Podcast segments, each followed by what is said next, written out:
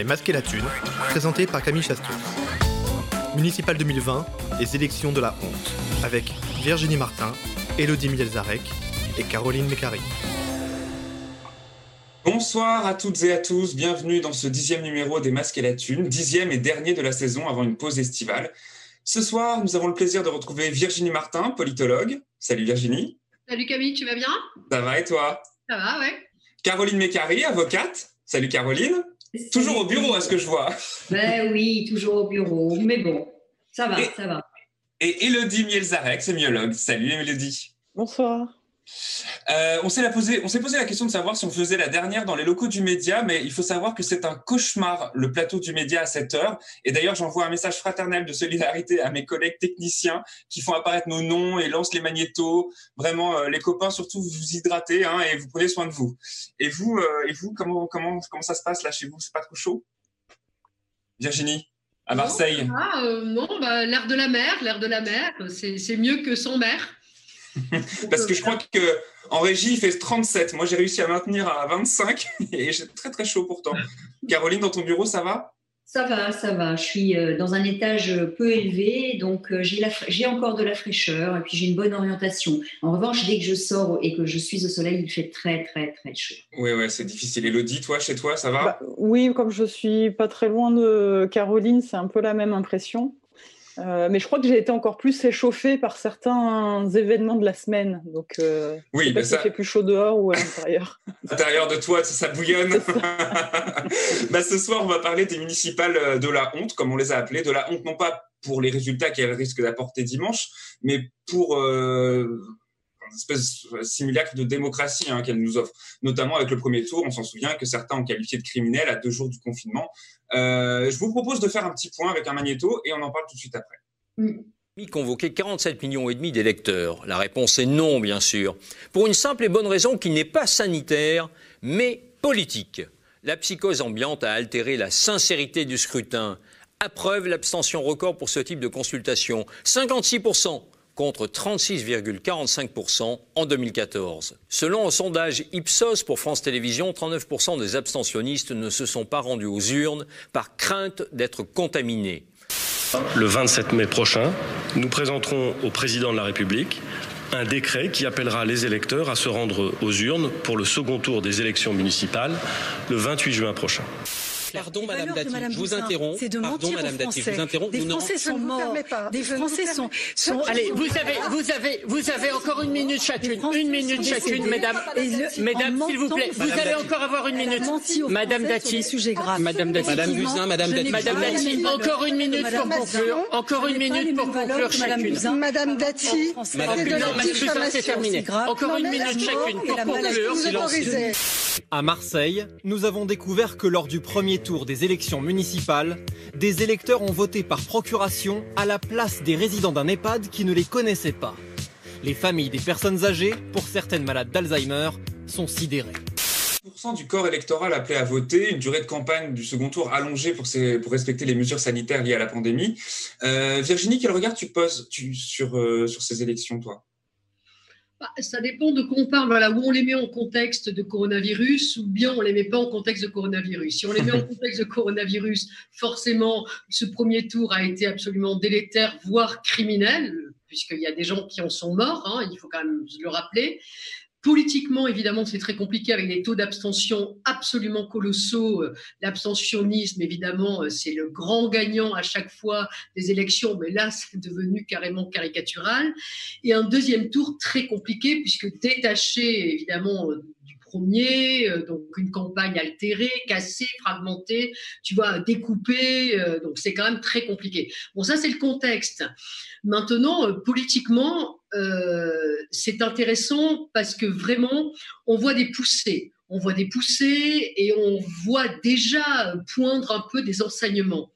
Notamment, euh, on voit à quel point la République en marche, évidemment, on le savait, euh, a du mal quand même avec son implantation territoriale qui est pas terrible. Donc, euh, un jour, elle va faire des alliances avec la gauche, un jour avec la droite. Bon, elle en fait beaucoup plus à droite qu'à gauche, hein, puisqu'elle en a fait à peu près, à peu près 80 à droite hein, d'alliances avec les Républicains, versus une trentaine avec la gauche. Donc on voit bien que le en même temps est plutôt un même temps de droite, hein, si je puis dire. Euh, donc euh, voilà, on voit à quel point donc la République en marche ne peut pas se défaire des partis traditionnels qu'elle a siphonnés certes, mais quand même elle vient encore hein, euh, finalement puiser dans leurs forces locales parce que ces partis traditionnels ont de grandes forces locales encore.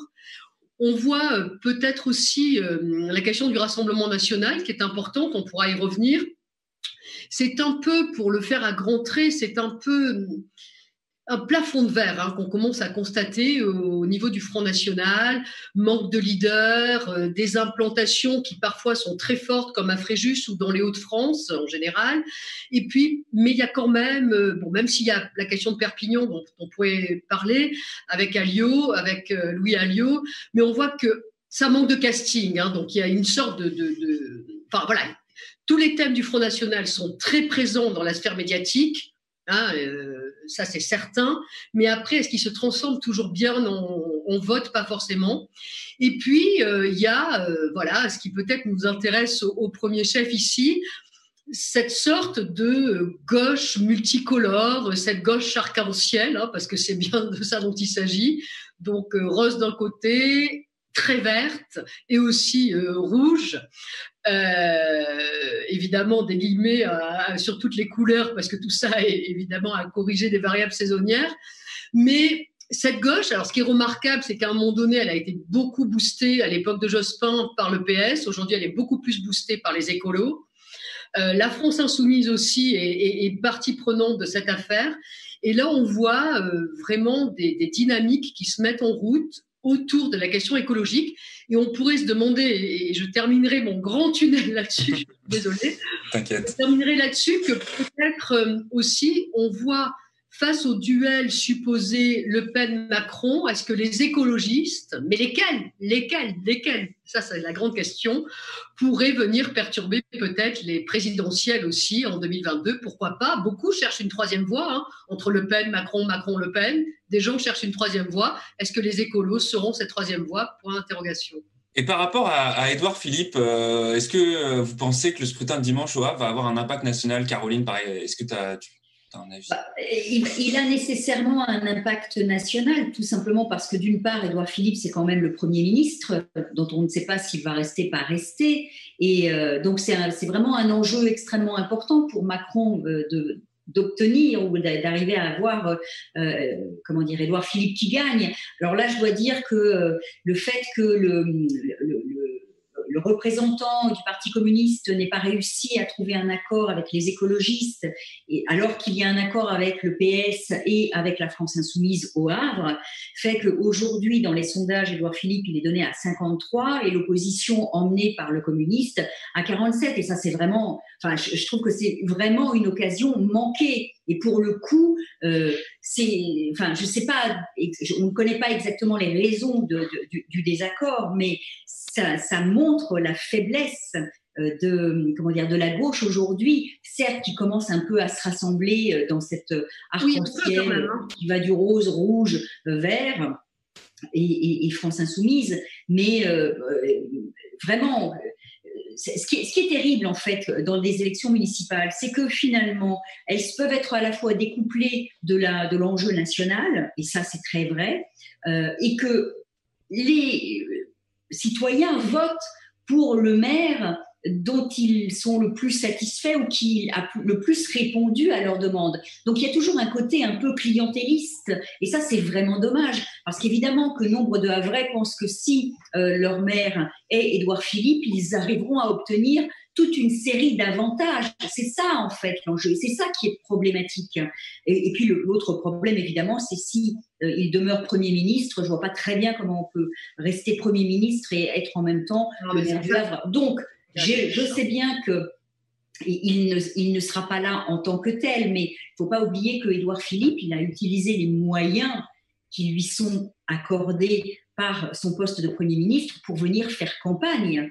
Euh, au Havre. Et on se souvient tous des images où il est venu en meeting euh, durant le week-end avec pléthore de cartes de CRS. Donc il y a, euh, comment dire, il y a des moyens qui sont qui lui sont données que les autres n'ont pas. Mm. Mais ça aura une répercussion de toute façon au niveau national, ça c'est sûr. Et aussi, Caroline, par rapport à ce que tu viens de dire, je trouve aussi que le contexte du coronavirus a été aussi favorable aux maires déjà en place en fait.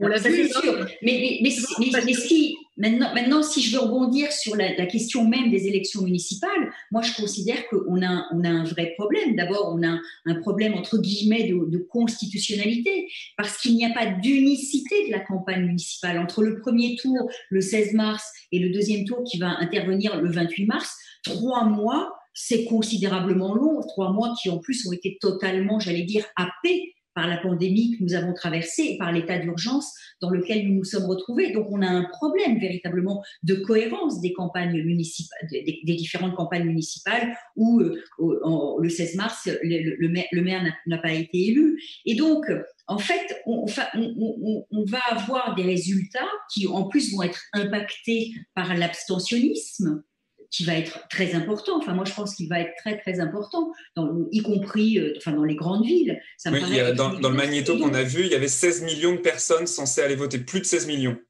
Oui, ok. Mais qu'est-ce que ça, veut dire un absentéisme important sur le vote? Ça veut dire une légitimité de plus en plus faible des élus. Et on s'habitue d'une certaine manière, à ce que les élus n'aient plus la légitimité qu'ils devraient avoir, c'est-à-dire élus par un nombre euh, de plus de 50%, 60%, 70% des votes, enfin, des, électeurs. Et ça, c'est problématique parce que ça, ça instille dans nos esprits l'idée que les élus ne sont plus légitimes, et si les élus ne sont plus vraiment légitimes, on peut les remplacer par autre chose, par un pouvoir qui n'est plus élu par un pouvoir militaire, par exemple. Donc ça, ça, va très très loin en réalité le mouvement dans lequel nous sommes aujourd'hui. Moi, je suis tout à fait d'accord avec ça. Juste pour revenir là-dessus, aujourd'hui, euh, même à l'époque de Sarkozy ou de Hollande, il n'y a que deux à trois Français sur dix qui avaient voté pour ces présidents-là. D'accord? Encore un peu moins pour Macron. Et là, évidemment, ça sera la Bérésina. Mais on connaît les circonstances. Donc, ça veut dire que ça fait des années et des années, depuis le début des années 90 environ, que de toute façon, le socle de légitimité se réduit vraiment comme une peau de chagrin. Et effectivement, il y a vraiment un problème quand la participation euh, n'est plus corrélée à la légitimité. Ça veut dire aussi que, ça veut dire aussi, pour revenir aussi sur ce que disait Caroline sur autre chose, ça peut devenir aussi un gouvernement d'experts, comme aux États-Unis. Hein. Personne ne vote aux États-Unis, tout le monde s'en moque quelque part. Hein vous avez 50% qui se déplacent même pas. Mais bon, ben voilà, on laisse faire. Le politique n'est plus notre question, en fait. Et ça, c'est quand même problématique euh, pour la démocratie en général, c'est ce que dit Caroline. Donc oui, comme on le disait, le Covid a énormément influencé les élections. Elodie, on a vu dans le magnéto... Euh, le vif échange entre Agnès Buzyn et Rachida Dati. Et c'est vrai que les mots qu'elle a confiés au monde, euh, Agnès Buzyn, en parlant de mascarade euh, à propos du premier tour, et puis elle disait, je cite, je pleurais parce que je savais que la vague du tsunami était devant nous. Ces mots-là, ils lui collent à la peau. Est-ce que, est-ce que euh, même, est-ce que Buzyn a une, once de crédibilité encore après ces mots-là, selon toi, Elodie Ce qui m'a beaucoup interpellé dans cet échange-là, c'est la manière dont effectivement il y avait des invectives qui étaient échangées, mais la manière dont finalement pour euh, Hidalgo, euh, c'est très facile pour elle. C'est-à-dire qu'elle est, elle est très spectatrice à de nombreux moments des échanges tendus qu'il y a entre les deux. Donc euh, les, les deux sont en train de s'écharper et puis elle, elle est là. Alors on voit, c'est intéressant parce que on pourrait se dire quelque part ça lui rend avantage et donc euh, elle pourrait être satisfaite de ça. Or c'est vrai que sur sa dynamique corporelle, on voit plutôt des signes de gêne. Enfin, il y a quelque chose pour elle qui est, qui est pas fluide. Bah, c'est gênant pour tous, tout le monde. Hein.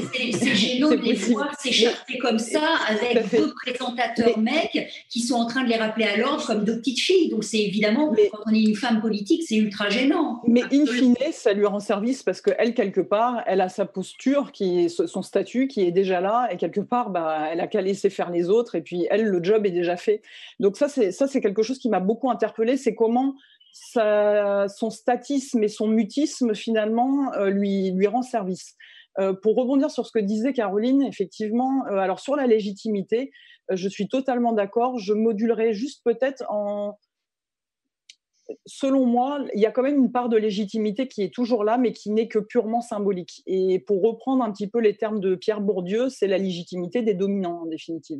Mmh. Et quand euh, on se pose la question de se dire, mais c'est étonnant parce qu'il y a quand même beaucoup de mouvements contestataires depuis, depuis deux ans, hein, depuis les, les, derniers mois. Comment est-ce possible de se rendre compte que justement ces mouvements de contestation ne se retraduisent pas euh, ne se retraduisent pas dans les urnes? Je crois qu'il y a différentes manières de les expliquer. Moi, je me demande jusqu'où il n'y a pas aussi une dimension psychologique, c'est-à-dire que quand on regarde euh, différents types d'expériences qui ont été menées en psychologie sociale, alors il y a celle de Milton, hein, mais il y en a plein d'autres, euh, je me dis, mais finalement, l'animal humain est très obéissant et très conformiste par, euh, par nature. Et donc, il faudrait même inventer euh, des sortes de garde-fous. Alors, garde-fous constitutionnels, pourquoi pas, mais qui permettraient justement une dose d'inventivité et une largesse. C'est-à-dire que moi, je connais beaucoup de gens autour de moi qui vont voter et qui vont voter pour le maire qui était déjà là, alors même qu'ils ne connaissent pas les autres, mais simplement parce que c'est plus confortable, parce que c'est du connu. Et c'est vrai que notre cerveau, il fonctionne ainsi, il est toujours beaucoup plus rassuré. Mais ça, c'est presque un fonctionnement humain. Et je me demande jusqu'où on ne devrait pas établir justement des garde-fous qui nous permettraient euh, de, de, protéger euh, une dose d'inventivité et euh, de d'irruption en fait, pour, pour, casser justement cette logique, cette logique du, dominant. J'en profite pour vous poser une question à laquelle j'avais pas pensé. Virginie, tu veux rebondir sur les. Mais alors, je pose ma question et puis je te laisse rebondir. Qu'est-ce que vous pensez du vote obligatoire avec comptabilisation du vote blanc? Alors, du, coup, je, je, reviens, c'est pas Milton, hein, c'est Milbras, me semble-t-il. Non, non, c'est Milton. Et euh, ça, sur la loi PLM aussi, je voulais revenir sur Paris. Euh, et pourquoi Hidalgo est aussi évidemment sereine?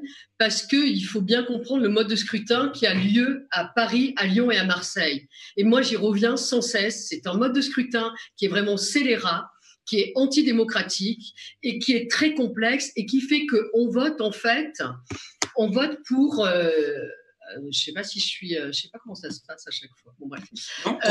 Ça va, c'est bien. Voilà, mais euh, j'arrive. Et euh, oui, et donc ce, vote, en fait, c'est un vote par secteur et par arrondissement.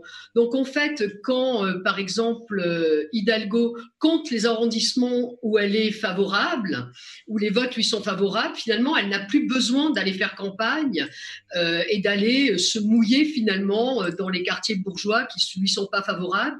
C'est pareil à Marseille.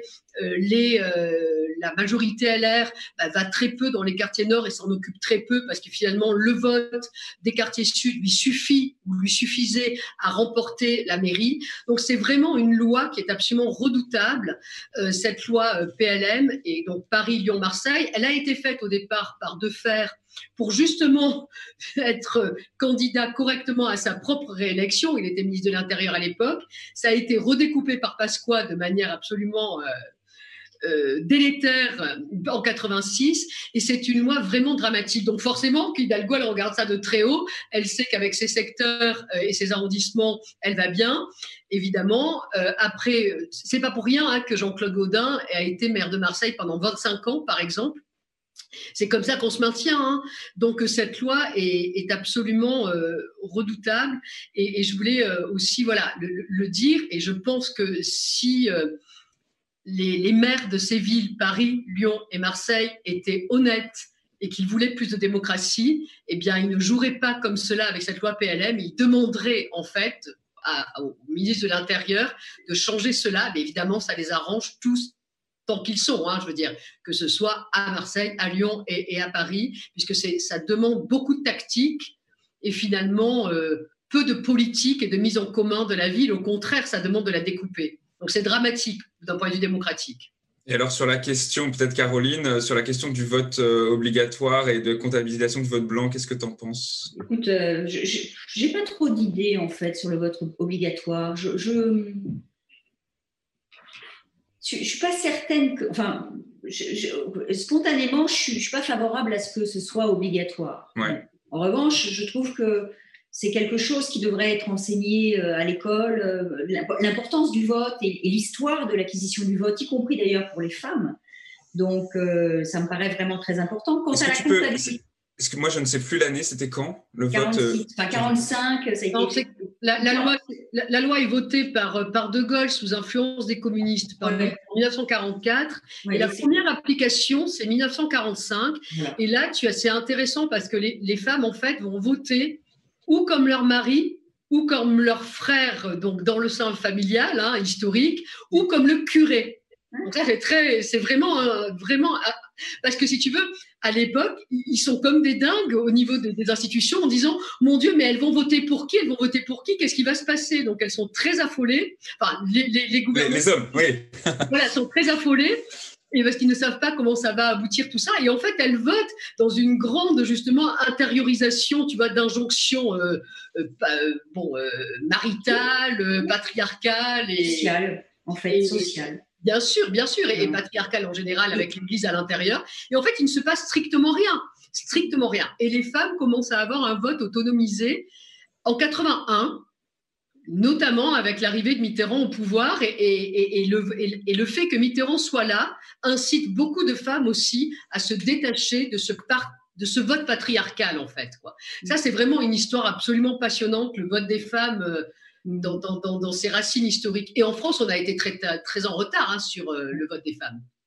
Et toi, Elodie, sur euh, l'idée d'un vote obligatoire avec comptabilisation du vote blanc, qu'est-ce que tu, qu'est-ce que tu en penses?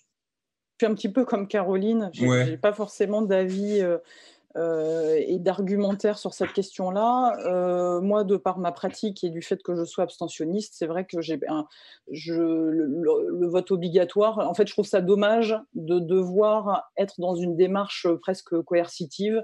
Euh, et pas d'être dans une démarche qui motive. Mais je pense que si effectivement on était dans une vraie démocratie, dans une vraie sociocratie, peut-être que les choses seraient très différentes. Euh, je trouve qu'il y a des, choses vraiment euh, pertinentes qui se font sur euh, Internet. Il y a plein de MOOC sur qu'est-ce que c'est que la gouvernance partagée. Il y a plein de gens qui ont expérimenté ça, que ce soit dans des éco-villages ou dans d'autres endroits. Donc il y a vraiment d'autres manières aussi de concevoir les, relations au pouvoir. moi, je trouve qu'il y a une richesse créative qui est vraiment très forte et ça serait extraordinaire qu'on puisse s'en inspirer. mais bon, je pense qu'effectivement, les personnes qui sont déjà en place, elles sont, elles n'ont pas envie de ça. Euh, je remarque aussi que euh, Macron, dans sa souvent on a parlé de la baraka, c'est-à-dire effectivement l'alignement des planètes. Il a fait le grand casse, le casse du siècle, etc. Euh, il s'est bien arrangé pour qu'une fois que son élection soit passée, il a quand même bien verrouillé le système pour que ce soit pas reproduisible. Et ça, c'est vrai que c'est dramatique. Et là où j'envie parfois euh, les États-Unis, c'est vrai qu'il y a des personnages qui sont plus inconnus euh, et qui peuvent comme ça faire irruption et renverser quelque part la table. On a l'impression qu'en France, il faut que, enfin, c'est beaucoup plus complexe. Il faut être déjà dans le sérail et on n'a pas l'impression l'impression qu'il y a une marge de manœuvre, de manœuvre très grande euh, pour ceux qui sont vraiment les, nouveaux arrivants. Ça, je trouve ça dramatique. Et autre chose que je voulais ajouter aussi sur euh, les municipales, ce qui m'a interpellée, parce que c'est vrai que mon regard porte parfois moins sur l'événement lui-même que sur la manière dont cet événement est traité. Et j'ai été assez surprise euh, de voir qu'il y avait énormément de projections. C'est-à-dire que, par exemple, il y a un papier qui est sorti dans Le Monde avec Agnès Buzyn qui dit Paris dans, Paris, dans six ans, c'est pour moi parce que vraisemblablement, elle a bien compris que là, c'était compliqué. Mhm. Donc, Paris, dans six ans, c'est pour moi. Les instituts de sondage, ils sont déjà en train de nous faire la présidentielle, ou ils sont déjà en train de nous préparer psychologiquement à ce que ce soit le même euh, épouvantail Marine Le Pen versus, versus Macron. C'est insupportable. C'est-à-dire qu'en termes de temporalité même, on nous prive de ce temps-là même de, l'élection, c'est-à-dire de, pouvoir réfléchir, de pouvoir se poser, de pouvoir échanger ensemble euh, sur les, figures des candidats. Tout ça n'existe pas, c'est-à-dire que même le temps présent euh, n'est pas prévu, c'est toujours euh, du projectif, de la mise en avant, de la mise en scène, bah, la, la théâtrocratie de, Guy Debord, il en parlait très bien. donc moi, c'est vrai que je suis affligée de voir ça et je vous avouerai que ça ne me motive pas pour, pour, me bouger. par, rapport à ça, justement, le, le quinquennat par rapport à cette temporalité, le quinquennat a été absolument dramatique. Et le quinquennat, au quinquennat, nous avons rajouté en plus euh, les primaires. Et les primaires fait que votre quinquennat, en fait, il est réduit, il est, il est passé de 7 à 5 et de 5 à 4. Mmh. Parce qu'évidemment, les primaires demandent à peu près un an avant la présidentielle d'être mises en route. Et de ce point de vue-là aussi, Macron avait très bien joué puisque justement, il a pris tout le monde de court. Et quand on dit prendre tout le monde de court, c'est qu'il a bien joué justement quoi? Ben, Le temps et la temporalité. Il est allé plus vite que tout le monde. Quand tout le monde aussi, rappelons-nous, parlait de la fabuleuse idée des primaires, c'était la grande démocratie, même les républicains s'y étaient mis, etc. Tout d'un coup, Macron, qu'est-ce qu'il a fait? Il a dit non, c'est le temps du marketing, c'est le temps du hold-up, c'est le temps de la rapidité, il faut être plus rapide, plus malin, et je vais tout capter comme ça. Et en fait, il a fait disparaître ce temps de la démocratie que les partis politiques traditionnels avaient bien voulu mettre en place, quel que soit ce qu'on peut penser des primaires. Moi, je pense que c'est une erreur majeure. Bon, il s'avère que l'élection de Macron m'a donné raison, mais c'est pas la question. Les partis avec un mis ce jeu-là en route. Il était quand même intéressant. Macron n'a pas voulu le respecter. Rappelez-vous hein, comment il en a joué. Je suis socialiste, j'irai, j'irai pas, je suis pas socialiste, etc. Enfin, c'était redoutable. Et aujourd'hui, on le voit véritablement dans euh, ces municipales. On voit qu'il a évidemment d'abord siphonné le PS, puis Évidemment, maintenant, il siphonne euh, les républicains et peut-être qu'il va aussi siphonner euh, les écologistes, puisque visiblement Jadot est compatible avec Macron, a priori. Et puis, s'il est très malin et qu'il met Laurence Toubiana comme première ministre, alors là, il aura complètement siphonné euh, la question écologique, puisqu'elle est Madame Développement Durable, Madame COP21, Madame Écolo, etc. Donc, ça peut être vraiment symboliquement très fort. Et là, il sera encore malin, parce qu'il n'est que malin, hein. euh, il aura fait, il pourrait faire avec elle d'une pierre deux coups, c'est-à-dire mettre une femme vraiment légitime et en plus une écologiste ou en tout cas estampillée comme telle, sans pour autant faire vraiment du féminisme un axe fort de, de son gouvernement, parce que ça, il s'en moque complètement, mais symboliquement, ça pourra faire croire qu'il l'est et sans pour autant être écologiste, mettre quelqu'un estampillé vert comme ça, développement durable, ça pourra aussi scier en fait les énergies des autres. Donc c'est absolument des stratégies redoutables qui sont à l'œuvre.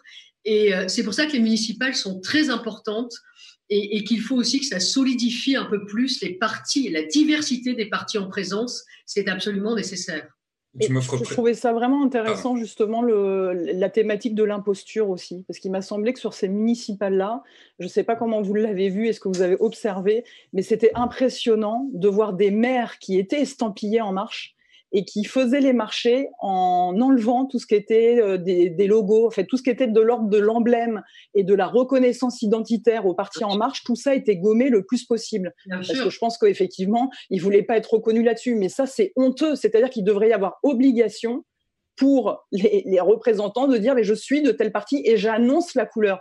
Et là où ils sont sneaky, j'allais dire, voilà, hein, c'est que justement, et combien combien ils ont été à cacher ça, à cacher euh, leur vraie valeur quelque part. Et c'est vrai que bah, c'est bon, voilà, ça a été une des raisons aussi de, la colère que, que j'exprimais euh, que j'exprimais en début d'émission, mais c'est honteux, c'est-à-dire qu'effectivement ce hold-up là, il a lieu sur tous les plans, il a lieu sur le plan symbolique, identitaire, temporel, et, il a il a lieu aussi sur beaucoup aussi euh, plus plus euh, globalement sur les experts, le nombre d'experts politologues ou économistes qui se sont présentés sur des listes LREM en l'occurrence ou leur femme ou leur cousine ou je ne sais quoi ou leur mari et ce n'est pas dit, ce n'est jamais dit. Combien il y en a aussi qui ont des contrats, des contrats de, sondeurs, euh, de consulting, etc. à l'Élysée, dans les ministères. C'est compliqué quand même tout ça. Donc il faut quand même toujours dire d'où l'on parle. Moi, ça me paraît important d'être honnête, d'avoir cette transparence et de ne pas jouer, soi-disant, la neutralité. C'est une neutralité qui n'existe pas, il ne faut pas se leurrer. Quand euh, le président de la Fondapol, le think tank des Républicains, s'est présenté à des élections véritablement dans le Sud-Ouest. Il était sur des listes régionales. Donc voilà, mais non, oh, voyez l'ambiguïté. Alors là, c'était clair, on pouvait au pire le dire, mais certains sont beaucoup moins clairs et beaucoup plus effectivement malins et, sneaky, comme tu disais. Et, euh, et donc, on ne le voit pas et on pense à la neutralité alors que ce n'est pas le cas. On va parler de la Convention citoyenne. Tu parlais des écolos il n'y a, y a pas cinq minutes, euh, Virginie. Mais avant de débattre ensemble sur l'impact réel qu'auront les recommandations de la Convention, je vous propose un petit magnéto qui résume sommairement les enjeux de cette initiative et on en parle tout de suite après. Donc, des gens ont été tirés au sort pour faire des propositions concrètes afin de réduire de 40% ou plus les émissions de gaz à effet de serre dans une ambiance de justice sociale. Ça, c'est à peu près la lettre de cadrage d'Edouard Philippe. La convention, qui s'étale finalement sur 7 week-ends, se passe au CESE, le Conseil économique, social et environnemental. Voici d'ailleurs son président, Patrick Bernasconi, qui est ravi qu'on s'intéresse enfin à son assemblée qui n'a pas beaucoup de pouvoir d'habitude et qui n'en aura pas beaucoup plus là, mais bon, elle accueille et elle encadre cette convention citoyenne. Après neuf mois de travail, les 150 citoyens de la Convention citoyenne pour le climat ont adopté le rapport final. 149 propositions, une seule, la réduction du temps de travail à 28 heures hebdomadaires a été rejetée. Les 600 pages du rapport sont désormais entre les mains de l'exécutif. Tout reste à faire, selon la coprésidente de la Convention citoyenne pour le climat, Laurence Touviana c'est quand même une vision assez radicale et assez négative. C'est un peu le retour de l'écologie punitive. Voilà, hein. de, de l'avenir, c'est une écologie punitive. C'est, comme je le, disais tout à l'heure, on passerait d'une sorte de dictature médico-technocratique qui nous a enfermés chez nous à une dictature écolo-protectionniste, avec des propositions dont on se demande quel est le rapport avec euh, l'écologie et la nature. Bah, par exemple, la taxation des dividendes. Taxer les dividendes, réduire la durée du temps de travail, on voit pas très bien. Cette convention, elle n'existe pas dans, dans la Constitution. Est-ce que le président français est libre de rien faire, finalement, au bout du compte, de ces, euh, de ces préconisations? Est-ce qu'il a le droit de les enterrer et de dire on passe à autre chose? Absolument, absolument. On est dans l'ordre de l'expérimentation. Il n'y a pas de socle juridique pour cette expérience. Voilà, donc rien ne forcera Macron à appliquer ses recommandations. Est-ce que c'est un grand débat bis, Caroline? D'abord, il faut quand même se rappeler dans quel contexte euh, a été mise en place cette convention. Hein. C'était une manière de répondre à la demande du, RIC, hein, du référendum d'initiative citoyenne. C'était une manière de répondre à la crise des Gilets jaunes, dont on se souvient que la mobilisation initiale a commencé sur l'augmentation euh, du, prix euh, du gasoil. Et puis, c'est une pseudo-réponse démocratique. On va être très clair, il faut quand même le rappeler.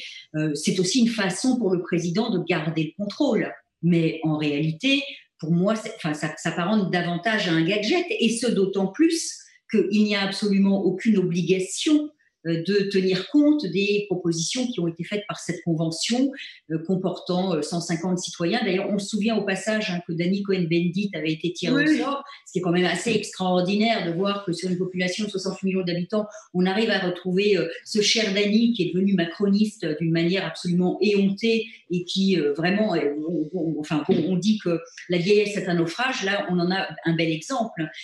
Souvenez-vous euh, du rapport Borloo sur les banlieues. Souvenez-vous, non, mais du rapport Borloo sur les banlieues qui a été, qui est vraiment le, qui a été le fruit d'un travail co-construit avec les maires des banlieues, très ambitieux. Macron l'a enterré euh, du jour au lendemain sans, sans coup férir. Donc, on peut craindre, enfin, c'est même pas qu'on peut craindre, je pense que ça n'est qu'un gadget de plus, qui est une manière, j'allais dire, de, de, de de, gouvernance pour pouvoir rester en place. C'est vraiment le, sentiment que, j'en ai. Et alors, quand on voit l'échange, enfin, quand on entend l'échange entre ce journaliste et ce chroniqueur sur le plateau euh, qui s'en donne à cœur joie, euh, le journaliste soulevant la bonne question sur mais pourquoi taxer les dividendes pour pouvoir lutter contre euh, le réchauffement climatique, on, mesure que, que les questions sont totalement téléguidées. Mais si ces gens-là n'ont pas compris on est déjà dans le mur sur la question écologique et que euh, dans euh, euh, quelques temps qui ne sont pas si éloignés quand on sait qu'aujourd'hui il fait 38 degrés en Sibérie et que le permafrost, c'est-à-dire cette couche de terre totalement glacée durant des siècles et des millénaires, qui a certainement emmagasiné des virus qui vont donc réapparaître, je crains qu'on ait à vivre des Covid-19 XXL. Hein. Donc, si on ne prend pas la mesure de l'urgence écologique et climatique, eh bien, réellement, on, enfin, on, est déjà mort, quoi, d'une certaine manière. On est déjà mort je, trouve que sur, sur la question démocratique euh, que soulevait euh, Caroline, c'est peut-être encore plus grave parce que le tirage au sort, il y a beaucoup de, sociologues dont, je suis, on en a parlé dans nos bouquins, il y a Yves Saint-Omer qui pouvait euh, le, plébisciter et d'autres. Mais si tu veux, il y a tirage au sort et tirage au sort. Donc ce que je veux dire par là, c'est que le tirage au sort, ça peut faire sexy. Tu vois, ça peut faire très démocratique, très horizontal, très démocratie participative, et ça peut être super. Or, et, là, on te dit, c'est la Grèce antique, ça y est, c'est la démocratie athénienne, on est revenu, etc. C'est fabuleux. Mais ce qu'il faut savoir, c'est que, en fait, quand tu n'es pas expert dans le sujet, ce qui est le cas, là, généralement, qu'est-ce qu'ils font? Ils, ils bordent, en fait, ils cadrent tout par des experts. D'accord? Donc, tout est en fait sur une autoroute très, très bien balisée par des gens experts du sujet. D'accord? Et donc, en fait, les autres font mumuse à l'intérieur de ces expertises. Vous voyez? Sachant que après, ce que disait Caroline est exact, évidemment, ça sortira ou pas, en plus, on n'en fera peut-être rien, mais là, c'est encore pire, parce que c'est un simulacre absolu de démocratie. C'est un foutage de gueule, en, français, hein, excusez-moi. Mais c'est vraiment ça. Donc, c'est absolument redoutable sur des questions extrêmement graves, extrêmement graves, et en plus, dans les questions de développement durable, vous avez vu que, et dans votre magnéto, on l'entend, euh, euh, il dissocie toujours les questions écologiques des questions démocratie, euh, tous, citoyenneté, chacun et chacune doit avoir une place dans la société. Tout ça est complètement balayé, alors que ce sont les mêmes questions. C'est la même dynamique. L'écologie politique, c'est pas ce qu'on appelle le greenwashing, d'accord? Le greenwashing, c'est je mets un peu de verre, voilà, je, je, vais, par exemple, dans une entreprise, je vais faire un toit végétalisé, hop, ça y est, j'ai fait du greenwashing. Hein. Alors, si je mets trois abeilles dessus, euh, ah, ça sera carrément fabuleux. Hein. Et si en plus je fais du miel et que je mets, euh, tu vois, la marque de mon entreprise dessus, alors là, ça sera carrément. Euh, Arrête, ça me rappelle les films corporate que je montais quand j'avais 23 ans. C'est ça, le greenwashing. Donc tu vois bien de quoi on parle, quoi. Et, et, là, si tu veux, on est en plein greenwashing parce que justement, on ne veut pas travailler sur la question de l'écologie politique avec un grand E. Et donc, ça ne marche pas, ni d'un point de vue de la démocratie, ni du point de vue de l'écologie donc c'est très grave et c'est du fake, comme d'hab. dit dans le magnéto, Jean-Marc Daniel parle de dictature écolo-protectionniste. Ça fait super peur dit comme ça. Est-ce que tu crois que c'est le but? Oui, c'est-à-dire que là, il y a une tournure qui m'a beaucoup interpellée aussi. Bon, euh, effectivement, de son point de vue, euh, je, la trouve plutôt, plutôt habile, mais c'est vrai que hein, c'est incroyable de voir. Euh, on disait, bon, Emmanuel Macron, il est malin, mais c'est vrai que il, y a des trucs sur lesquels il est malin. Regardez les termes qu'il utilise convention citoyenne, convention. Enfin, je veux dire, ça, il y a une histoire, il y a une épaisseur à ce mot-là. De suite, euh, ça vient réveiller un inconscient collectif, un inconscient historique, euh, quelque chose d'un peu révolutionnaire. Il va, il va en sortir quelque chose. Ça va être le nouveau monde, ça va être extraordinaire. Et puis alors, citoyenne, on se dit effectivement, c'est des gens comme vous et moi, et, c'est des gens qu'on peut croiser euh, euh, là dans la rue, c'est vraiment des citoyens, c'est des gens de la société civile qui nous ressemblent. Et là, effectivement, on n'est pas du tout là-dedans, et c'est scandaleux, c'est honteux. Donc le hold-up, il a aussi lieu sur la sémantique, et ça, voilà, c'est sûr qu'il y a un côté diabolique hein, dans la manière dont, il, sait, euh, il sait utiliser les mots,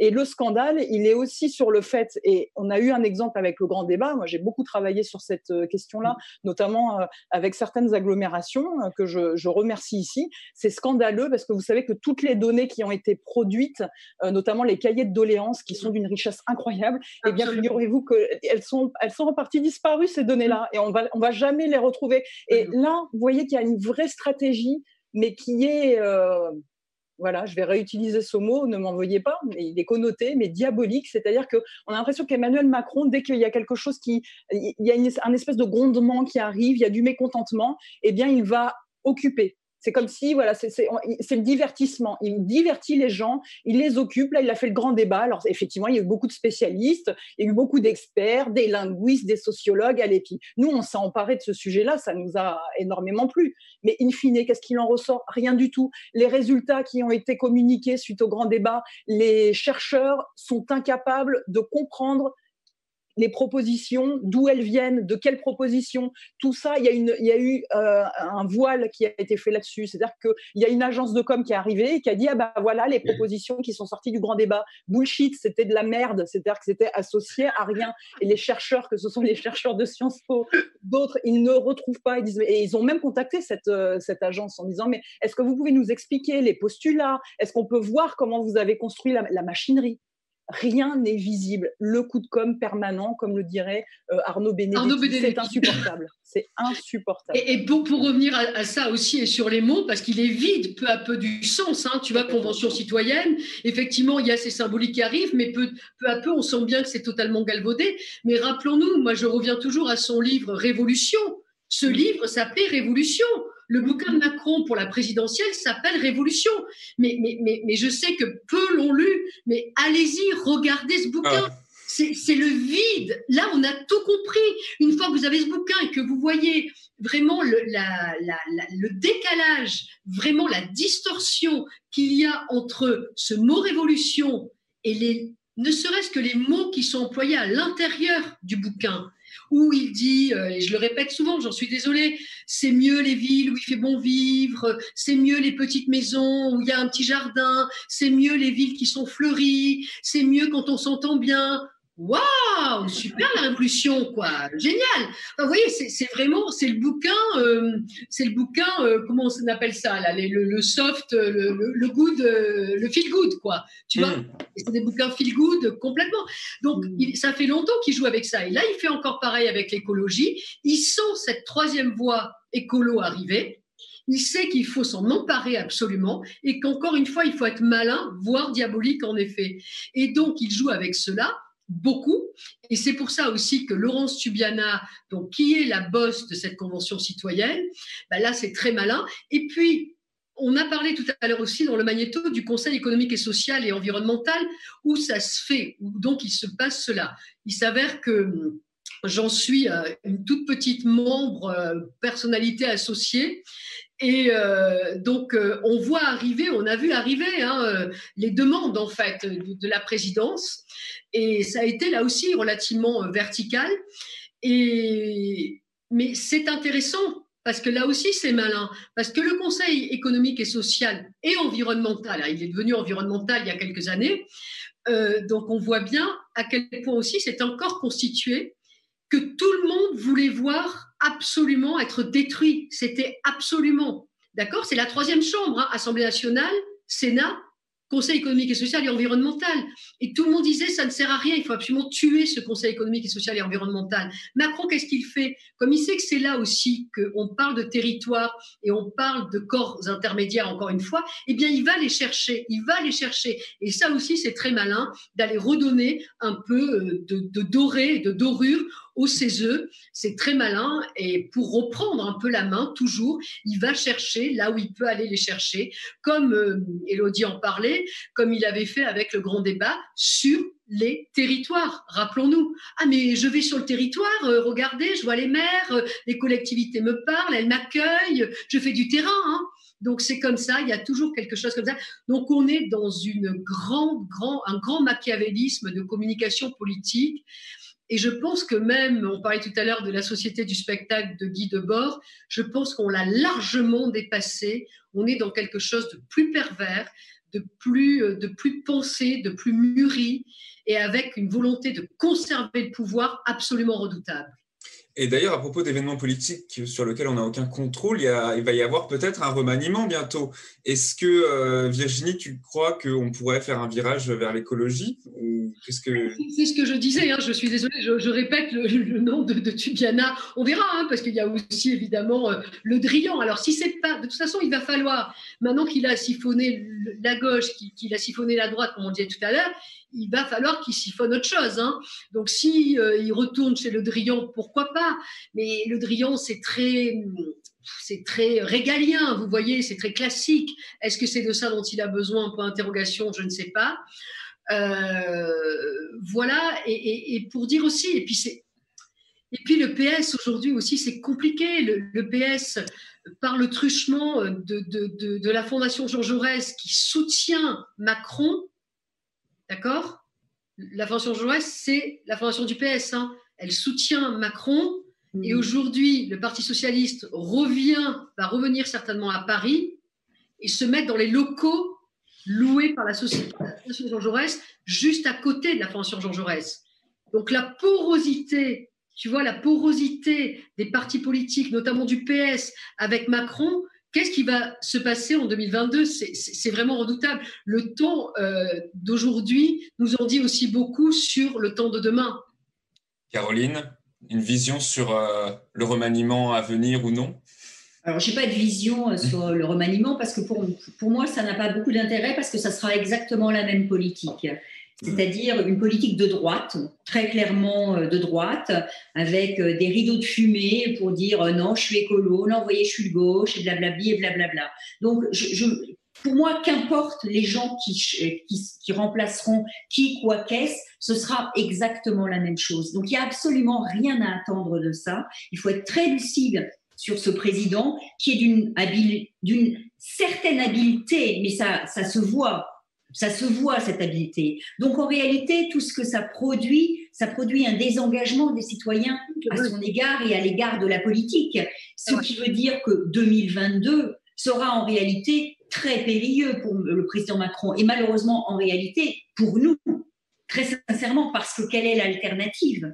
Quelle alternative à Macron et au, au Rassemblement national? C'est ça la question. Je ne suis pas certaine que dans le temps qui nous reste, c'est-à-dire 18 mois, on arrive à se rassembler euh, à gauche pour offrir une alternative qui emporte l'adhésion euh, des citoyens. Je crois qu'on a un très très très long travail à faire et, il faut le faire. Voilà. Et c'est ce qu'on essaie de faire aussi ici. Elodie, toi, toi aussi, tu penses pas qu'il y aura un... Parce qu'il y, y, a cette rumeur un petit peu qu'on entend qu'il va vouloir un virage à gauche maintenant et que et, moi je me, dis est-ce que les, propositions de la convention ça serait un peu le, toutes les, tous les trucs qui pourraient faire passer pour changer complètement d'image? Ou est-ce que non? Oui, mais alors, effectivement, on parle vraiment de la symbolique et de l'image parce que pour moi, en fait, cette question du remaniement est une non-question. Et par contre, ce que je trouvais pas tant, c'est la manière dont sur les plateaux télé, que ce soit BFM, LCI, CNI, c'est un vrai sujet.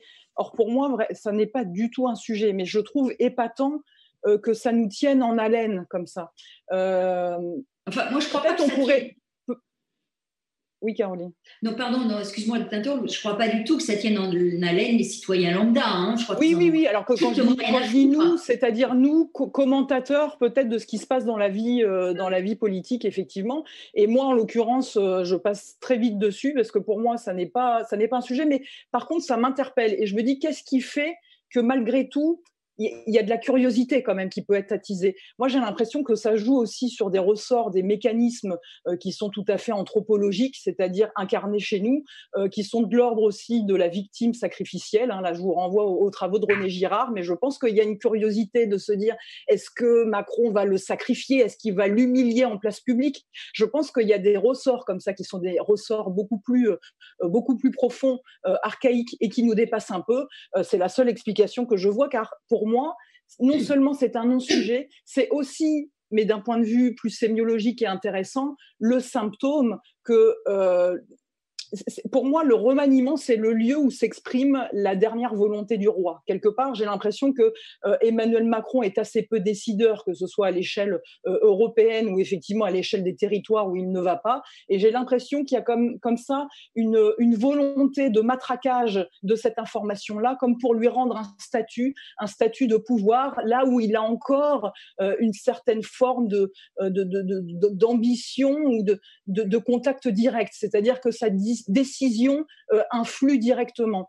Euh, je, pense que d'un point de vue symbolique, c'est ça qui se joue. C'est-à-dire qu'il y a tellement plus de pouvoir politique il y a tellement un recul de l'État, et ça c'est vrai qu'on n'en a pas tellement parlé, mais euh, ce qui se passe dans les urnes, ou plutôt ce qui ne s'y passe pas, mais ce qui a pu se passer à Dijon, etc., pour moi, ce sont les mêmes indicateurs que euh, l'État n'a plus tellement son rôle. Alors je ne le juge pas moralement bien ou mal, je pense que voilà, on, y est, il y a une évolution, une évolution temporelle, et j'ai l'impression que on, se satisfait quelque part où, où il y a une volonté de, de sacraliser ce lieu qui est le lieu du remaniement, justement parce que c'est un dernier lieu où le pouvoir s'exerce. Parce que je suis très surprise de voir d'autres pays comme la Belgique, par exemple, qui se portent très bien sans gouvernement. Donc euh, pour moi, finalement, ça ne vaut plus dire grand-chose, cette question. Virginie?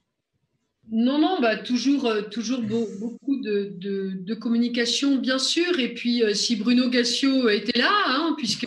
Il n'avait pas une rage dedans. effectivement, effectivement. Bruno, si tu nous entends? Mais Bruno serait là, il dirait justement il est temps qu'on passe à la Sixième République. Ouais pas la fin de cette vraiment de cette cinquième république qui manque d'oxygène fondamentalement, qui ne permet plus grand chose. Mais même au niveau local, hein, quand on est par exemple député, enfin quand on est sur des scrutins comme ça, des scrutins majoritaires à deux tours, ils sont extrêmement violents. évidemment, hein, puisqu'il balaye tout ce qui est petit, tout ce qui est alternatif, tout ce qui n'est pas assez implanté, structuré et argenté, souvent aussi. Donc il y a aussi de l'argent hein, dans toutes ces histoires. Donc euh, je trouve qu'effectivement, est-ce que est-ce que c'est pas là, surtout que Macron est allé, vous savez, les institutions aussi de la cinquième peuvent être flexibles, elles s'adaptent aussi hein, au président qui, ou à la présidente éventuelle qui, qui en font ce qu'ils veulent et ce qu'elles veulent. Mais là, Macron, justement, il pousse jusqu'au bout l'absurdité euh, autocratique de la Ve République. Il pourrait la jouer autrement, il pourrait donner de la, de la puissance au Parlement, euh, justement au Conseil économique et social, on en parlait tout à l'heure. Mais par exemple, le tirage au sort, au lieu que ce soit encore de la poudre aux yeux de la démocratie participative, soi-disant, mais qu'est-ce que ça fait? Ça verticalise encore. C'est du direct. D'accord? C'est le fait du prince qui arrive jusqu'à ce tirage au sort. Et les parlements sont encore balayés. Donc c'est quand même très euh, problématique. Et là, ça va plus. C'est comme aujourd'hui, le parti, par exemple, La République En Marche, bon, ça ne nous avait pas échappé que eux aiment Emmanuel Macron en marche, hein, ça nous a pas échappé. Mais il faut quand même le redire, c'est quand même pas rien en termes d'ego, hein. enfin c'est délirant quoi. C'est le contraire du commun, c'est le contraire du commun. Donc euh, il a, il a nié ce qu'est la politique, il a nié la question du commun. Et ça, c'est vraiment, il a fait du vertical, du sprint, beaucoup d'argent, beaucoup de réseaux et le mensonge à tout le monde, et notamment à François Hollande aussi, qui s'est laissé endormir et il a tout rapté. Donc c'est quand même très problématique. Donc, euh, bien entendu, euh, la cinquième aujourd'hui s'asphyxie, et là, le fait du prince se décline à tous les niveaux et notamment donc aussi, on ne dit même plus aujourd'hui le parti majoritaire ou quoi que ce soit, non, on dit le parti du président. Mais à part chez Orwell, j'ai jamais vu ça, moi, hein, le parti du président, qu'est-ce que c'est? Vous voyez, qui est aujourd'hui le, le, président, le premier secrétaire, le boss de la République en marche? Qui gère la République en marche? Dans la tête des gens, symboliquement, c'est Macron. Vous voyez, il n'y a jamais eu autant de confusion entre le parti et le Premier ministre ou un président ou qui que ce soit. Hein. Ça n'existe pas. Si, dans des démocraties qui sont devenues des démocratures. Merci, merci à toutes les trois. On va faire plus court que d'habitude euh, à cause de la chaleur. Euh, j'en profite pour remercier toute l'équipe. Merci à Jordan, Lucas, Léo, Mathias, Bertrand et Adrien qui participent dans l'ombre chaque semaine à la réalisation de cette émission. Merci à Denis Robert qui m'a fait confiance pour l'animer. Merci à vous, mesdames, d'avoir été avec nous pour cette dernière des masques et la thune de la saison. C'est un, un réel honneur de vous écouter, de vous donner la parole et de permettre aussi, j'y tenais à ce que pour une fois, on laisse la parole qu'à des femmes pour débattre sur des sujets qu'elles maîtrisent et sur lesquels elles ont toute la légitimité de s'exprimer. On peut dire encore un mot? Bien sûr, on a. Allez. Vas-y, vas-y. Non, mais parce que nous aussi, hein, enfin, je sais pas si c'est tes remerciements, Camille, mais c'est réciproque, les remerciements. c'est ce que je voulais dire. Déjà, euh, euh, voilà, ouais, les, équipes, bien sûr, et puis, euh, et puis vraiment les, belles rencontres, la belle ambiance. Et puis, et puis vraiment un merci particulier à Camille évidemment, à Denis Robert, tu l'as dit, à Mathias Saint-Oven, brillantissime Mathias, et euh, un tout petit regret aujourd'hui, mais j'espère qu'on la retrouvera peut-être en septembre. Eva Darland devait peut-être nous rejoindre ce soir. Elle n'est pas là. Elle a un gros manuscrit à finir. Donc quel dommage. Quel on l'embrasse. On l'embrasse chaleureusement. moi aussi, je l'embrasse. Et euh, voilà, mais c'était euh, un régal. Et, et finalement, le Covid n'a pas eu que des méfaits. Sur ce point-là, c'est pas mal comme rencontre. Ouais, c'est vrai. Bah, et puis, je trouve que c'est important de pouvoir aborder plein de sujets tout en essayant de rester aussi euh, léger que possible, sans tomber forcément dans la bêtise. Enfin, c'est un équilibre qui est un peu difficile à, manier, mais je trouve qu'on a, on a quand même bien réussi dans ces dix numéros à, à, faire ça. C'est déjà pas mal, écoute. bon, je rappelle que cette émission est possible grâce au soutien financier que nous apportent nos sociaux et nos donateurs. Si vous voulez nous aider, rendez-vous sur soutenez.lemediatv.fr. On se quitte sur un extrait du morceau d'Ian Fest sorti aujourd'hui. Euh, vous allez voir, j'ai sélectionné un petit passage. Le morceau fait 29 minutes. Il y a des liens normalement en description. Euh, d'ailleurs, vous pouvez retrouver tous les extraits de nos magnétos si vous voulez euh, développer le sujet. Et je vous souhaite à toutes et à tous un bon été et je vous dis à bientôt. Salut. Au revoir. Il nous faudra nous rappeler aussi à appliquer les gestes barrières. Il faudra tenir à distance de nos policiers et de nos gendarmes, avec les bonnes protections. Car il n'y a pas que le virus qui tue.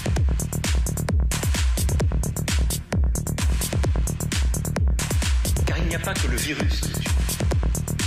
L'extrême violence de nos policiers aussi.